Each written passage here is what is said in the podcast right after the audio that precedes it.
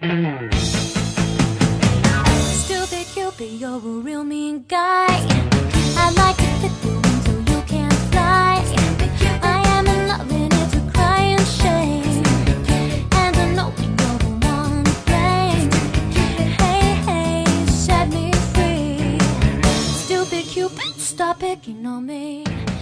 好，随口说美国，那现在是开学季哈，这个国内应该都是九月初开学吧，但美国这边是八月十六号到二十四号之间哈，他们是错分的啊。呃，其实美国这边很多学校连每天的这个上课跟放学的时间，它都是错分的。那我们家两位小朋友呢？这个像 Yuna，他就上了他的一年级，呃，因为去年是 Kindergarten 嘛，今年就上了一年级。那他当然是在公立学校。那我们家 Lin 九月六号啊去上了他的私立幼儿园，呃，也是在他姐姐之前上过的这个私立幼儿园。所以呢，两位小朋友都去上学了。那叶子呢，就相对的这个白天的时间就清闲很多了。呃，这个终于。开始恢复这个她闺蜜的这个上午茶时间。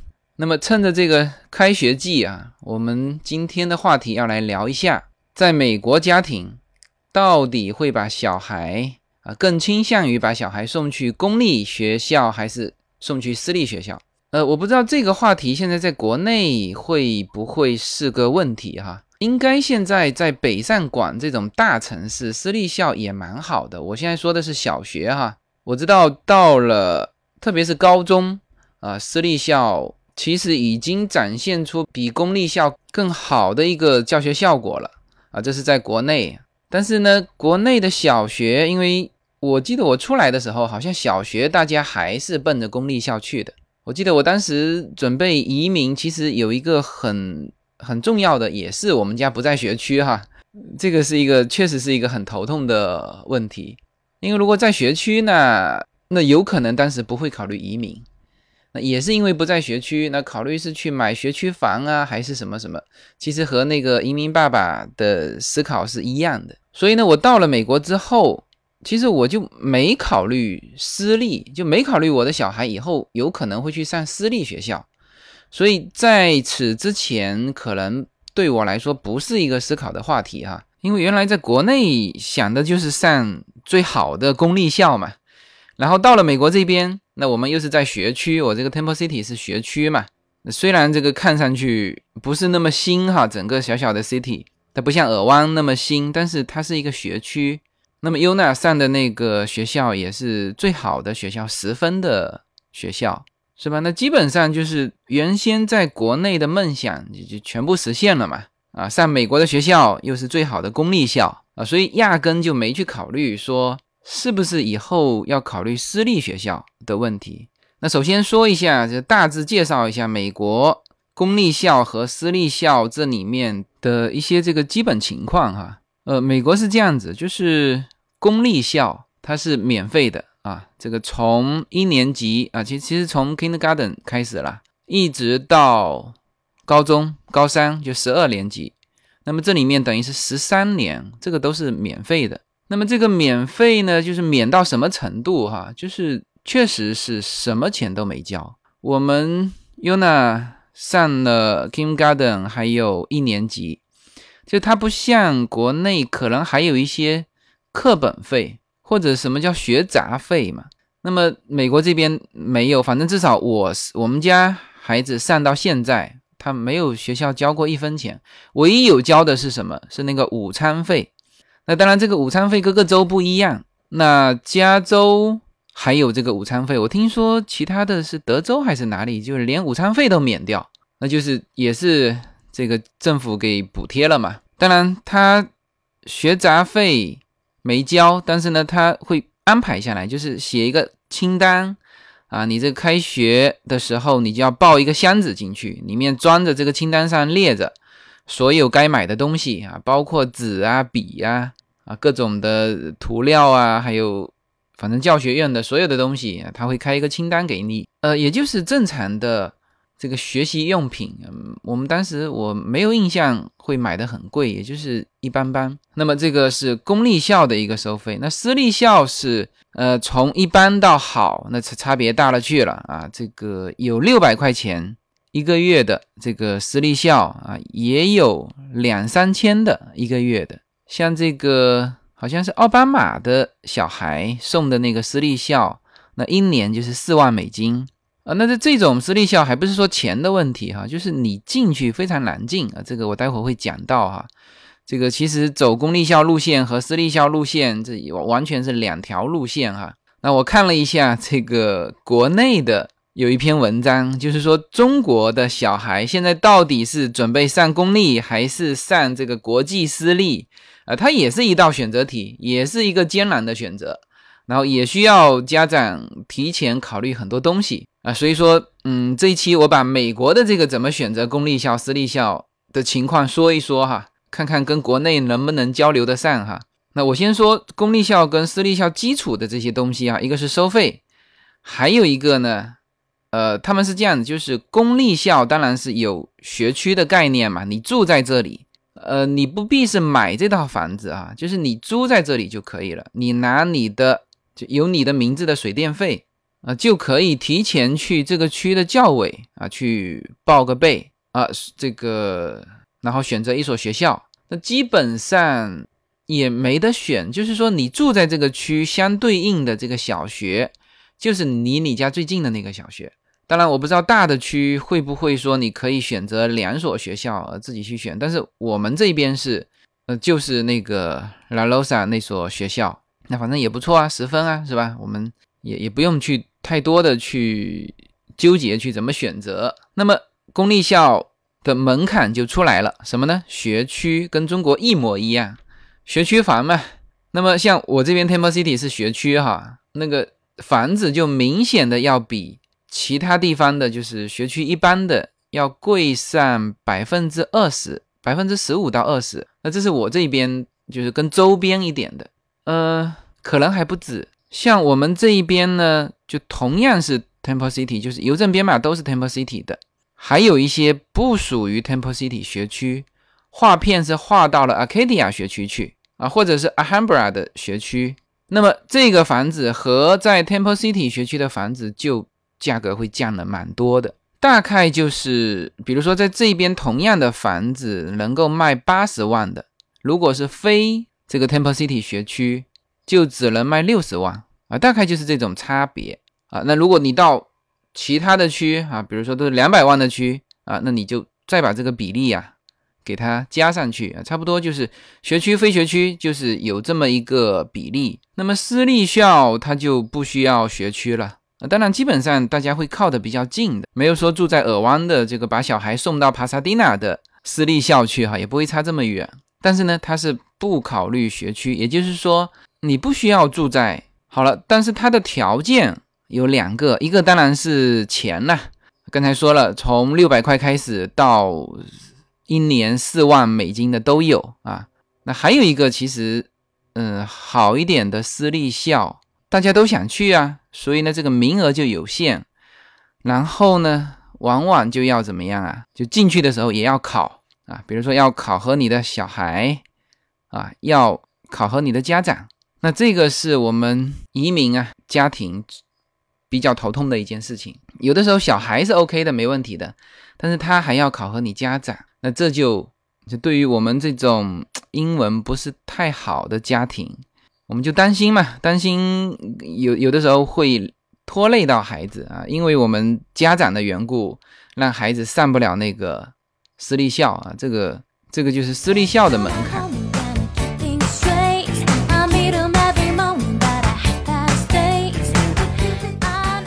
大家好，我的随口说美国移民专辑已经上线，大家可以出门左拐，在我名字下你会发现一张新的专辑，那张就是我随口说美国的移民专辑，欢迎大家点击收听，谢谢。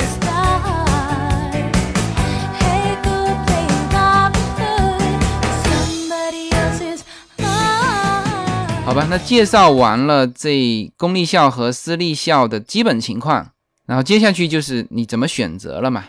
那我之前是不考虑这个的，因为我们现在已经在这个公立校的十分，因为它这个学区从小学到初中到高中全部是十分啊。Temple City 的整个学区排在加州都排了二十几位，所以本来是不考虑这个话题的哈。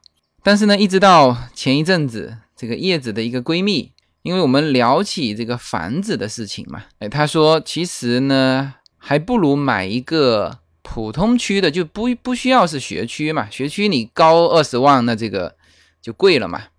他说普通区，这个把这二三十万钱呢，这个留出来呀，给小孩上私立校，那他觉得私立校要比公立校好。那么我就瞬间联系到什么呢？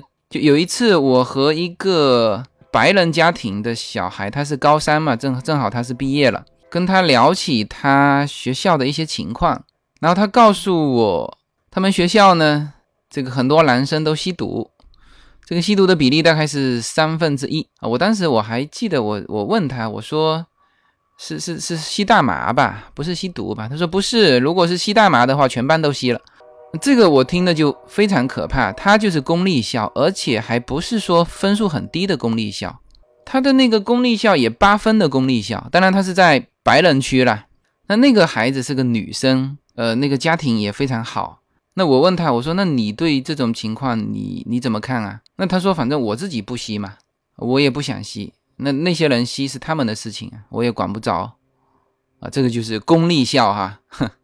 呃，所以说基于这两点，那我最近呢就是逮着一个美国的华人啊，老华人吧，他们在这边住了十几二十年了，有的自己在这边上学啊，现在小孩跟我们差不多，也面临着以后上学的问题，所以我我和叶子的朋友圈全部都访谈了一遍，那么我把这个访谈的情况哈，先一个一个说出来哈，最后再来思考。这个美国家庭面对的这个公立校和私立校的这个选择，其实也是非常艰难的哈。OK，我问的第一位是我的一个朋友，他的职业自己是做地产的啊，所以我一问到这个话题，我说公立校还是私立校啊？啊，他立刻就和他的这个行业就联系起来了，什么呢？他就说到学区的房子嘛，他说你还是要去买这个学区房，上公立校。第一呢，这个房子买在这里又不会贬值，是吧？就算你以后小孩全部上了大学，你房子拿去卖的时候，学区房是不愁卖的，这是刚需啊，钱都在。然后呢，又可以上一个十分的公立校，有什么不好吗？是吧？而且他说，他就希望小孩开开心心，他也不求小孩呢一定要考什么名牌大学。OK，这个是他的想法。其实这个。也是我的想法了，呃，甚至说是大部分华人的想法。所以你看哈，华人在的地方，他学校就好。呃，有些人是说互相促进嘛，因为呃学区好，所以说华人搬过来。还有一种就是说，华人来了之后，这个家庭都这个努力的培养小孩学业，所以说华人区的这个校区就都非常好啊，分数都很高。呃，所以呢，这里面穿插一个。说法哈，有一种说法是，白人区的八分的学校和华人区的十分的学校是相当的。这个我不知道大家理解不理解哈。就是白人区的八分校，它其实除了学习之外，它还有很多其他的活动嘛。因为白人家庭他其实没有给孩子太多的压力啊，就学到八分了。也就是说，他是。没给太多压力，学到八分，而华人这边呢是给了蛮多的压力，是十分。那其实拉出来，呃，到了大学阶段啊，甚至今后啊，在竞争的时候，其实这两类人是差不多的。所以呢，也就是因为这个，那就华人区都蛮贵的。呃，其实对于移民来说，那我还是建议第一站要在华人区嘛，因为你到这边人生地不熟。要生活啊，不是简单的旅行啊，你会遇到很多的啊房子的问题呀、水电的问题呀、啊购物的问题呀、啊餐饮的问题呀，还有老人的问题呀，是吧？老人家到华人区周边有邻居，老华人聊聊天啊，否则的话，直接到白人区，可能年轻人受得了，但老人受不了啊。这一点也是提醒这个新移民要考虑到的因素。呃，就除非你们家没有老人，然后你们夫夫妻两个英文都 OK。啊，小孩也能适应啊，那这个可以直接去白人区。白人区总体来说价格要比华人区要便宜一些，而且环境要好。当然，我现在说的华人区，大家不要理解成是洛杉矶的唐人街哈，不是哈。我到洛杉矶之后，我就一步都没踏进过唐人街，因为实在脏乱差，那里面全是就是老华人。我现在说的华人区是像，比如说。是稍微老一点的，就 San Gabriel、Temple City、Alhambra、Arcadia，包括现在的尔湾啊，这些是就比较出名的一些华人区。就是它里面的华人的比例占的，比如说呃超过百分之三十，它基本上就是华人自己就把它称之为华人区了。那其实还是很多白人的墨西哥人啊，甚至有一些他是亚裔啊，这个是。华人与这个学区的一个一些基本情况哈，所以大部分的华人还是会选择买好的学区，让孩子上好的公立。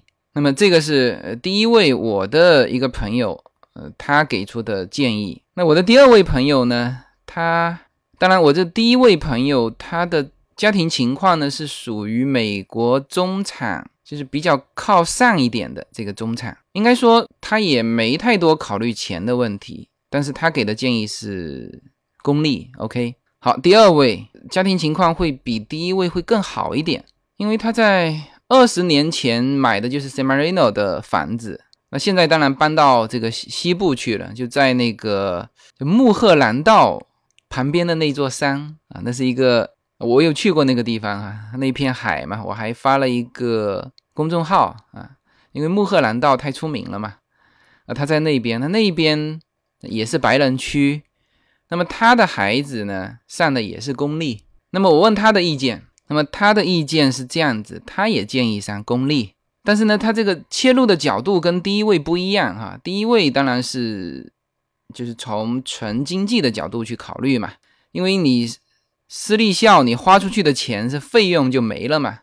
你这个买学区房那个房子都在嘛，钱都在嘛。那么第二位呢，他倒不是从这个角度去考虑，他是说呢，公立校呢像个社会，因为公立校啊，只要你住在这个区啊，不管你是就不筛选你的家庭背景了，你只要住在这里，你都可以来。所以说在学校里面就这个学生的情况就。有参差不齐的，啊，有很富裕的家庭，也有比较一般的家庭，那甚至有一些不是太好的家庭啊，甚至吸毒的家庭都有，因为他就住在这里嘛，你你必须得收他呀，是吧？他说公立校就像个社会，让孩子呢早一些去接触各式各样的人，对他以后进入社会会有好处。那么私立校其实他经过筛选之后，大家的条件是差不多的。就是差不多的家庭背景的进到私立啊。首先说那些墨西哥人拿那个国家福利的，他孩子全部是公立哈，他进不了私立，那这个就门槛就筛选掉了，就用钱这个门槛就筛选掉了。然后呢，他私立校这里面不是还有层次吗？从六百的到一千二的啊，从一千五的到两千的、三千的、四千的啊，我说的是每个月哈。那这里面就把层次给分开来了。那么。第二位，我的这位朋友，他的观点是，就是你进去的学生啊，都太单一了。然后呢，私立校对于学业的要求也抓得很紧，呃，或者这样说，他其实对于小孩的保护要比公立校要好得多哈，肯定不存在，或者说这个比较少的情况下存在这种什么高中大麻啊、吸毒啊这种情况，他有就勒令退学了，所以这个就把孩子给保护起来，但是。我这位朋友的观点是，他说孩子你给他保护的太好没有用，就是要让他早一点进入社会啊。这个是我采访的第二位，他从另外一个角度来说啊。然后我在这里说一下哈，就他们从他们的角度说的这些观点，我全部认同哈。呃，他们没有说的不客观的地方，呃，包括曹先生说到的公立校的这种情况，他就是这个样子啊。呃，这些我都全部认同。好了，我去问我的第三个朋友。呃，当然是我一个非常尊敬的一个老大姐了。那她呢，本身是美国的精英啊，她自己是律师还是大律师啊？他自己读书的时候应该读的就是私立，那么他送他小孩去也都是去私立。我问他的时候呢，他斩钉截铁告诉我私立，还把我吓一跳，因为嗯。前面两个跟我回答的时候，只是说倾向于公立。他说这个得看个人的家庭、小孩的年龄段啊，什么什么什么。那么我第三位朋友是直接斩钉截铁说私立。然后我我就跟他说，我说哎呀，我说你是我问过的所有的华人里面这个这么斩钉截铁说要把小孩送去私立的。那么呃他一听其实也就理解了啊。然后他呢还是说出他的观点。他说，在美国呢，其实是有阶层的。他也不避讳说这一点哈。嗯，可能我之前两个采访的是，就是在华人当中混的比较好的两个家庭。但是呢，我的第三位朋友，他从从他在美国，呃，他是个香港人啊，非常小就来了美国。那现在呢，他的女儿都已经长大成人了。他在美国非常长的时间。他说啊，在美国社会是有阶层的，就是当你把小孩送进这个学校的时候，其实呢，不仅仅是学习，还有他的社交。如果放在公立，那就是各种各样的人都有嘛。但是他说，如果放在私立，其实你为他定义了一个大致的一个社交圈。那么这个呢，我也很能理解啊，就是到他这一步。呃，他是全美国都非常知名的大律师啊，所以呢，应该说他整个家庭是美国的。虽然他是华人，但是基本上他的思维和生活习惯啊，全是白人的。因为我跟他接触过啊，他他整个圈子全是白人的圈子，而且应该说是白人精英的圈子哈。所以他说的这个美国的阶层和为你的孩子去设定一个交往圈。我一听就明白了。我前一阵子还看过一篇文章，说美国的总统嘛，就历任美国总统都在说怎么要促进公立学校的教育，怎么样要加大力度扶持公立校，要把公立校办成什么样什么样什么样。但是没有一个把自己的孩子送进公立校的，全部读私立。哦，历史上只有一个，就是卡特总统，因为他那个时候其实也是作秀了。叫做特定的历史时期啊，就是把他的女儿送进了以黑人为主的一个学校，你知知道吗？大家一听到这个以黑人为主的学校，你就知道他其实是有背后的的政治目的啦。那么抛开他这个个例，所有的美国总统没有一个把小孩放进公立学校的，所以。现在别人在说奥巴马说你这个要求公立学校什么不分男女厕所，就是照顾同性恋嘛，都在骂他。你自己把小孩送进私立学校啊，然后说公立学校要这样改革，是吧？从这一点也可以看得出来，整个美国的精英阶层就是白人嘛。现在就华人呢，已经有出现一些这个众议员啊，但是应该说华人的声音还是非常小的。华人的声音绝对比不过蜥蜴，也比不过黑人，所以你这个美国的整个精英阶层还是白人，那么他们的选择，但凡有能力，全部送私立。好，那这个是我问的三个人啊，这三个人其实是有一定的层次的哈。没有什么能够阻挡的向往。人生是一趟旅途，精彩的是沿途的风景。大家好，我是无限自由，非常高兴能够通过随口说美国这个节目来认识大家。我每周都会在洛杉矶为大家录制一期随口说美国。现在大家除了可以听到我的音频节目之外呢，还可以登录我的微信公众号，我公众号的名称是。L 一二零一零零一一五无限空间，这是一个新移民家庭分享美国生活的点点滴滴的一个个人空间。同时，为了更好的与大家互动，我还开通了与随口说美国同名的新浪微博。移动互联网的神奇之处呢，就是可以把同类的人拉得很近，天涯若比邻，世界地球村。让我们享受这个自由连接的世界吧。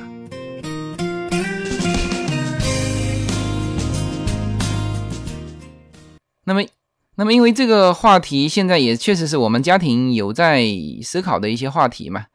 那叶子也问了她的闺蜜，那么她的两个朋友啊，就是她问的两个人，对于公立校和私立校的理解是完全一样的哈，在在这个话题上没有什么歧义，没有什么分歧，什么呢？就公立校就是个社会，你送他进去就是让他更早的去接触。各式各样的人，啊，不至于说前面保护的非常好，然后一丢到社会，那遇见坏人，就是说你要让他更早的去接触坏人。那么私立校呢，那就是学业嘛，还有就是说私立校会有一些个性的发展，啊，因为在这边的私立校它都有自己的一些特色嘛，有些学校是这个私立校就是就是艺术类的啊比较强。啊，那有一些就是，比如说硅谷那边的一些私立的学校，那他就是从小学开始就给你培养一些科技的东西。就是每一个私立校，那特别是好的私立校，它一定都有自己的特色。然后你小孩进去之后呢，他就会培养这部分的细胞。当然，公立校跟私立校还有一点啊，这刚才漏讲了，在基础里面漏讲了一个，就是公立校的上课时间短。公立校差不多，现在小学一年级是两点半就放学了啊。之前 Kindergarten 更早啊，一点半，现在是两点半。然后到三年级、四年级之后会延长，比如说到三点半啊，或者是四点。但是私立校的学习的时间是绝对比公立校长的啊，差不多都是四五点啊。那如果再高阶的一点的话，就是到五六点。那这一点上也还。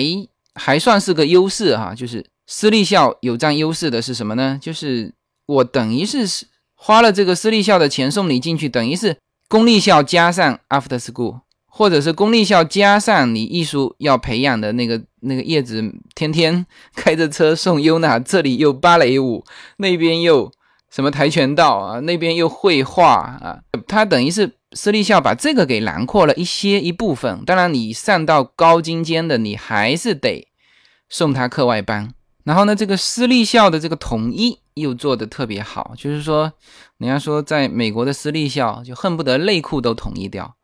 这个就补充一下这个公立校、私立校的一个基本情况哈。那么好了，这个叶子问的这两位呢，对于公立校和私立校的不同。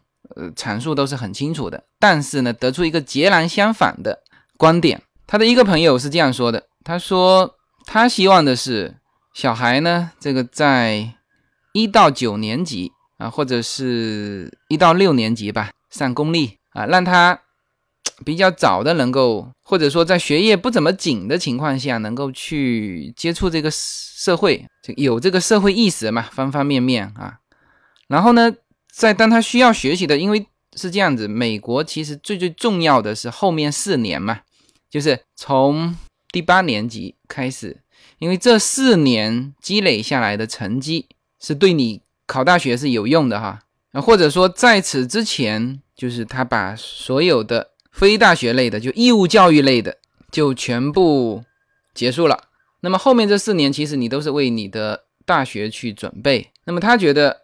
这个前面读公立嘛，后面就需要冲刺的时候，哎，找私立，那这样呢也可以考一个比较好的大学嘛。然后呢，又不会说一直是在这个温室下成长，不认识社会，是吧？啊，他是这么选择的。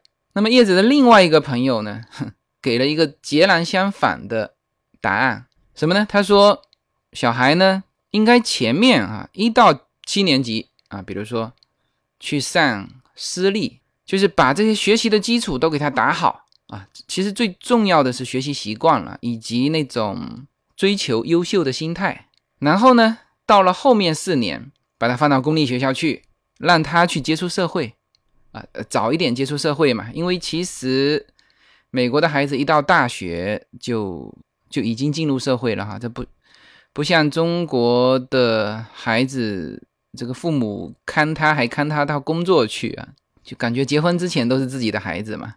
那美国没有，基本上到大学他就放飞了。呃，美国的孩子还不是说到大学，他其实很小就在培养独立的性格，就是在小学的时候啊，甚至小学一年级的时候，就有的时候我们替孩子做的一些选择被他老师看到了，他老师都出来过来制止，他说：“哦，你这样子会影响孩子啊，不让你在旁边什么七嘴八舌。”那你就小孩自己选择，所以说小美国的孩子呢，像优娜以后也一定是这样子。我们家两两个以后都是这样子，你很难去替他说，呃，考大学的时候你是读这个专业，或者你找工作找什么什么，这根本不可能的事情。他们从现在都是非常有主主意的，而且他们的教育保护了他的独立性啊。当他的这个独立性跟自己的家庭发生嗯分歧的时候，就他们的学校的教育，他们整个社会的教育是站在他们这一边的，所以你拿他根本没办法。我那天在那个大律师那边聊的时候，他说了几个他朋友的孩子的例子，就他的朋友的孩子啊，这些都是很好的家庭啊。他说有一个还是华人女生，长得瘦瘦小小的，她的兴趣是什么？她的兴趣是对刑事案件的研究，然后呢就跑到。纽约那个黑人最多的、最乱的、治安最差的地方去收集素材啊，甚至都跑到那个什么停尸房里面去。哎，他说这个就是他的兴趣，然后这个家庭也拿他没办法啊，或者说就就只能支持嘛。这个如果换中国的家庭，肯定会至少会反对嘛。然后还有一个他的朋友的孩子喜欢做什么呢？喜欢做驯兽员。训训练那个狮子、老虎啊，真的就去做了驯兽员啊。所以说，美国的他的这种小孩的独立性，他所他到后面所做的事情和他的天赋、个性，是绝对是比中国的孩子是挂钩挂得紧的哈。那么叶子那个朋友就说，前面基础打好，然后呢，后面让他更多的去参加社会。因为到了公立校，很多社会活动，知道吗？就是公立校的社会活动要比私立校多。私立校的就是学业方面的，比如说你你芭蕾舞也是学习嘛，但是公立校它就会已经就让你出去做很多事情了，而不是去打工哈。比如说去参加某某组织，去募资，去筹款，去演讲，去去做一些社会活动。那他认为就是在后面的四年，通过这种。公立校的更多时间花在社会活动上，一来会培养他们的独立性，让他们了解自己更适合去做什么啊，从而在选大学甚至以后选职业的时候，就自己能够去做出啊对自己更适合自己的一个选择嘛啊，而且这里面讲到一点哈，就是美国很多大学，他面试你的时候，除了看你的成绩。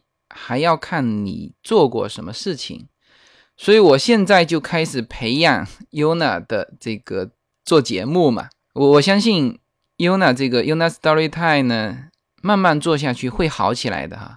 现在可能大部分的人还是什么呢？还是呃看我的面子去听啊。但是呢，我相信他以后会越做越好，因为他中英文都很好，这个不用说了，他会把。今后他在学校遇到的一些事情，或者他自己的一些感受，啊，到了七八岁的时候，他就会就会讲，我会慢慢的培养他分享的一个乐趣啊。那这样子同龄人，就我希望他今后的这个听友，他今后一定会从我的这个栏目中分出去的哈，他会有自己的听友。那么他的听友应该是他的同龄人啊，无论是美国的还是中国的。然后呢，到了他读这个，甚至以后读这个私立的中学，他就需要你除了成绩之外的一些东西，那我就可以把这个拿出来。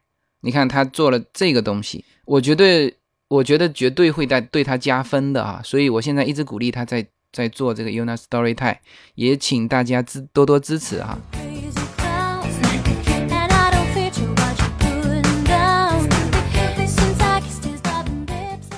大家好，我是 Yuna，我会在 UNA Story Time 里面给大家讲故事，希望大家喜欢。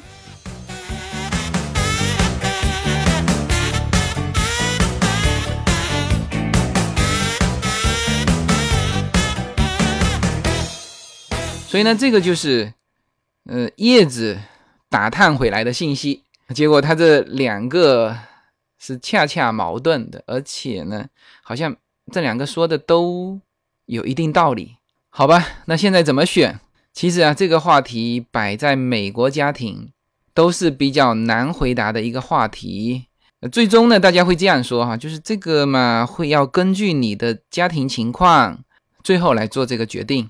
其实这家庭情况里面无非包含两种，一种是经济，一种是你的意识，就是你想把小孩培养成什么。那有些人就说我无所谓啊，我我甚至好的学区我都无所谓啊，我就送他上一个八分的，呃，就七八分的学区，他自己有兴趣读，那他能读好。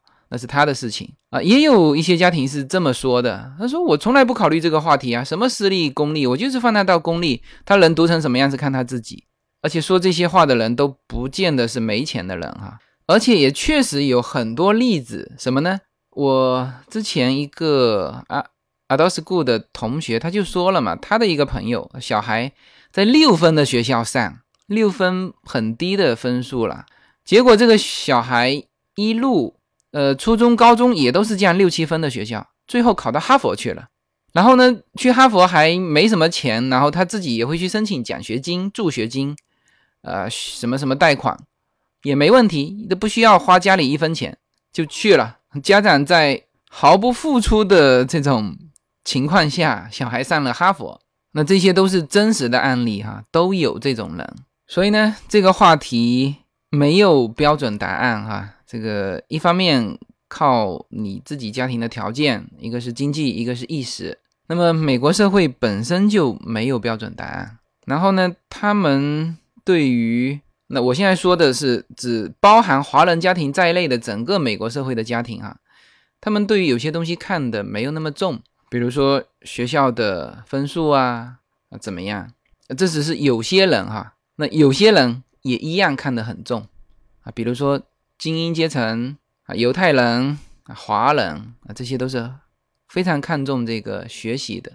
所以呢，像这种没有整个社会形成的标准答案的社会啊，我觉得也挺好啊。之前说过了嘛，就如果是整片树林都是一种树，那它的竞争是非常残酷的，就是大家都必须往上涨。那么如果这个社会是啊，也有犹太人、华人这种。努力学习、努力赚钱的民族，那也有墨西哥人啊、黑人这种就安于每天有一口饭吃啊、听听音乐就很开心的啊这种民族，那它实际上呢会形成一个生态啊，反正啊看到一些赚钱的机会，那犹太人跟华人眼睛就亮了嘛。那还有很多人眼睛不亮的，那就不会造成一拥而上的那种竞争。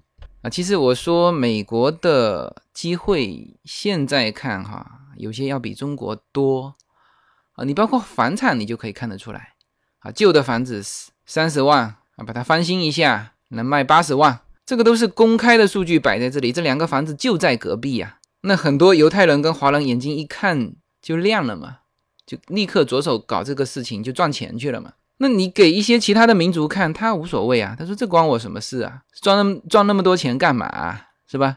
哎，这种社会其实我是蛮喜欢的哈。至少就我是不太喜欢单一竞争的，我也不太喜欢唯一标准的。为什么说不是有个段子嘛？说哎，一个犹太人在一个地方开了个加油站啊，生意非常好啊。另外一个犹太人来了，哎，他就在加油站旁边开一家什么洗衣店。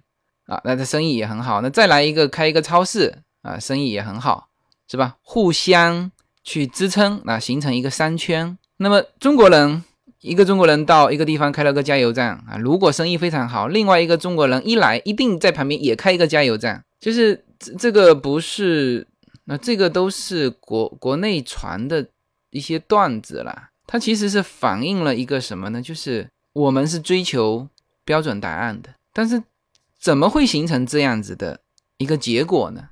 我觉得跟教育也是有关系的。你现在所有的这个标准啊，都是小孩子必须上好的学校啊，必须上好的大学，最后出来好的工作，而且把这个好的都已经标定义的很清楚了。好，那么他走向社会之后，他很容易去找那个标准答案，他不会去找那个不同的答案，或者说这种创新意识，其实在那个标准答案的那个阶段啊，就被就被阉割了。所以他他只能是出来看见一个加油站，呃，很好，那他知道这个加油站能赚钱嘛？那我能做的就是也在他旁边开一个加油站，是吧？至少我有可能养活自己嘛。这个创新性其实跟冒险性是关联在一起的，而这两样东西是非常小的时候就要开始培养，有不同的观点啊。就像有一些中国的留学生，呃，花了很大的代价到美国这边找了一个非常知名的教授，选了他的课，然后呢，这个一段时间上下来，他接受不了了。为什么呢？这个老师根本不讲课，他就是让学生之间自己讨论。然后他最后给老师写了一封信，说：“我来花这么大的代价，我父母送我过来是听您讲课的，而不是听我身边的同学在给我表达他们的观点，是吧？”他就很容易造成这种情况，就是更多的是什么？是模仿，老师说什么啊，这是标准答案，然后我就做这个。那至于同学说的五花八门的那些东西，他把它忽略掉了。其实同学说的那些东西才是不同的意见。啊，才能够拓展你的思路，你才会有自己独立的意思和观点。然后呢，在社会实践的时候，比如说公立校的这个社会活动的时候，你去把它付诸实施嘛。那么这个付诸实施也是要有一个勇敢的，就要有勇气的。这里面又牵扯到美国的一个鼓励挫折的一种精神啊。所以说这些方面都是。目前中国的学生欠缺的也是什么呢？也是现在中国的社会欠缺的，包括呃我的这个节目也是哈。这个节目呢，就有些知名度之后，就很多人模仿，我这是欢迎的哈。但是呢，他只是什么呢？只是感觉到说，哎，这个节目这样做是不是可以给他带来利益？然后呢，做了一段时间，发现根本没钱赚。然后呢，说句实话，也不是他兴趣的。他如果是他自己兴趣的，就算没钱赚，他也会兴趣的做下去。所以这些东西就是你去模仿别人，并没有什么呢，并没有把你自己的一个兴趣偏好、个性天赋给加进去的话，你做的这件事情很容易就没有办法坚持，或者说你就做不出卓越的东西来，好吧？在这个讨论公立私立哈的。后面的插了这么一段，其实我觉得也是值得大家去思考的。就是有的时候我们在选择啊，这是公立啊还是私立啊？哇，我看过一篇文章，一个妈妈小孩子才两岁，他就设想了小孩一生的呃至至少到大学吧的这个学习路径啊，到底是公立读上去啊，还是走这个国际学校读上去啊？各种分析。那当然，这个我们也在想哈。但是呢，我们会相对好一点，就是量力而行嘛。那么这个话题呢，随着我们在美国慢慢的生活下去，到了那个时间点，应该我们也会做出自己的决定。所以现在我是自己感觉，慢慢的哈，在融入美国的社会，有的时候思考的问题已经不是新移民的问题了，很多在美国的家庭到了这个时间都会思考的一些问题。那我想，这个应该也是这个节目的一个特点，什么呢？就大家陪我一起经历这个过程。也许啊，早期的一些话题都是一些新移民的一些感受，随着时间的进展，慢慢慢慢，这个话题呢，也就更加的去深入到美国，好吧？那这一期呢，这个节目就就到这里。关于这个话题，来日方长，一定还会有。后面的内容，那也欢迎大家呢，对于这个话题啊，提出自己的建议啊啊，特别是在美国的家庭，啊，美国的华人家庭啊，欢迎大家参与到这个话题的讨论中来啊，你们是怎么选的啊？为什么这么选？好吧，那这一期就到这里。如果觉得节目不错呢，那欢迎给我打赏。那当然最重要的还是帮忙推广，好吧？谢谢大家。You got me